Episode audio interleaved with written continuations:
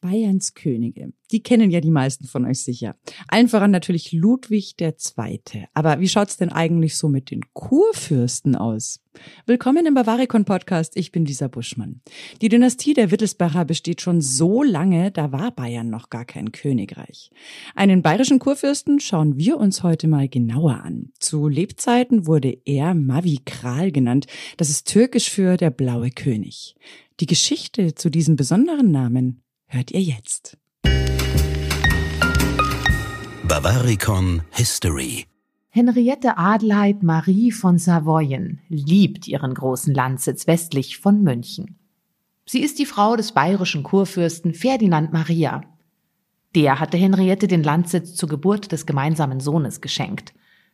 Die Freude der Eltern war nämlich besonders groß. Zehn lange Jahre hatte es gedauert, bis endlich ein Thronfolger das Licht der Welt erblickt hat. Dieser Thronfolger wird am 11. Juli 1662 geboren.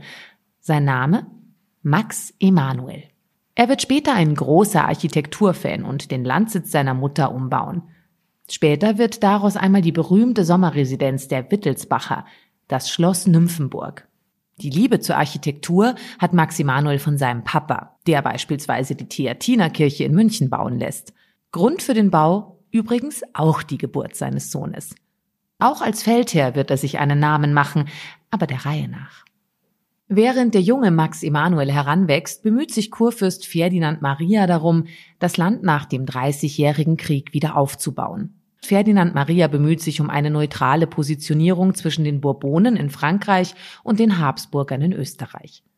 Seinen Beinamen, der Friedliebende, hat er nicht umsonst. Doch er stirbt im Jahr 1679. Da ist Max Emanuel gerade einmal 17 Jahre alt und weil Adel verpflichtet, tritt er die Nachfolge seines Vaters an. Anders als dieser ist Max Emanuel aber nicht ganz so friedliebend. Ferdinand Maria hatte mit seiner Politik dafür gesorgt, dass die Staatskasse sich langsam wieder gefüllt hat. Max Emanuel dagegen fährt bald einen deutlich offensiveren Kurs. Er will das Geld nutzen, um in den Krieg zu ziehen. Denn der junge Mann hat einen Traum. Max Emanuel will König werden. Dafür muss er sich in Europa aber erstmal einen Namen auf militärischer Ebene machen.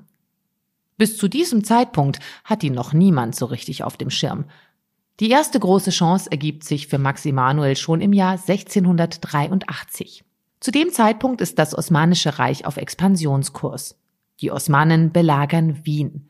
Der junge Kurfürst kommt dem österreichischen Kaiser Leopold I. mit einer 11.000 Mann starken Truppe zu Hilfe. Auch aus Polen kommt Unterstützung nach Wien. So kann, vor allem dank der Polen, Wien von der osmanischen Belagerung befreit werden. Im Gegensatz zu vielen anderen Fürsten beteiligt sich Max Emanuel direkt am Kampfgeschehen. Er scheut weder den Kampf noch mögliche Verletzungen. Die Schlacht um Wien ist gewonnen, doch der Krieg mit den Türken ist noch nicht vorbei. Max Emanuel wird im weiteren Verlauf noch viele Gelegenheiten bekommen, sein militärisches Können unter Beweis zu stellen. Der große Türkenkrieg zwischen dem Osmanischen Reich und der Heiligen Liga europäischer Mächte wird noch bis 1699 dauern. Max Emanuel wird durch den Konflikt immer bekannter. Seine Tapferkeit und seine Fähigkeiten als Feldherr machen schnell die Runde. Sein auffälliges Erscheinungsbild sorgt außerdem dafür, dass Verbündete und Feinde ihn kennen. Seine Soldaten führt er in einem blauen Waffenrock ins Feld. Schon von weitem kann jeder sehen, wer da in den Kampf zieht. Max Emanuel drängt den Kaiser, ihm mehr militärische Verantwortung zu übertragen. Der lässt ihn lange zappeln doch am Ende hat Max Emanuel Erfolg. Im Juli 1688 bekommt er endlich den Oberbefehl in Ungarn.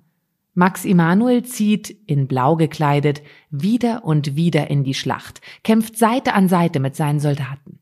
Schauplatz der Konflikte ist der Balkan. Beim Kampf um Belgrad sterben tausende bayerische Soldaten, auch der Kurfürst wird verwundet, doch am Ende kann er Belgrad befreien. Nach diesem Ereignis kennt die Welt Max Emanuel unter anderem Namen. Dank der blauen Uniform nennen ihn die Menschen Blauer König. Auf Türkisch Mavi Kral. Max Emanuels Streben nach Erfolg zahlt sich aus. Auf anderer Ebene geht es für den jungen Bayern ebenfalls bergauf. in Sachen Heiratspolitik. Schon 1685 stimmt Kaiser Leopold etwas zähneknirschend einer Hochzeit zwischen seiner Tochter Maria Antonia und dem bayerischen Kurfürsten zu.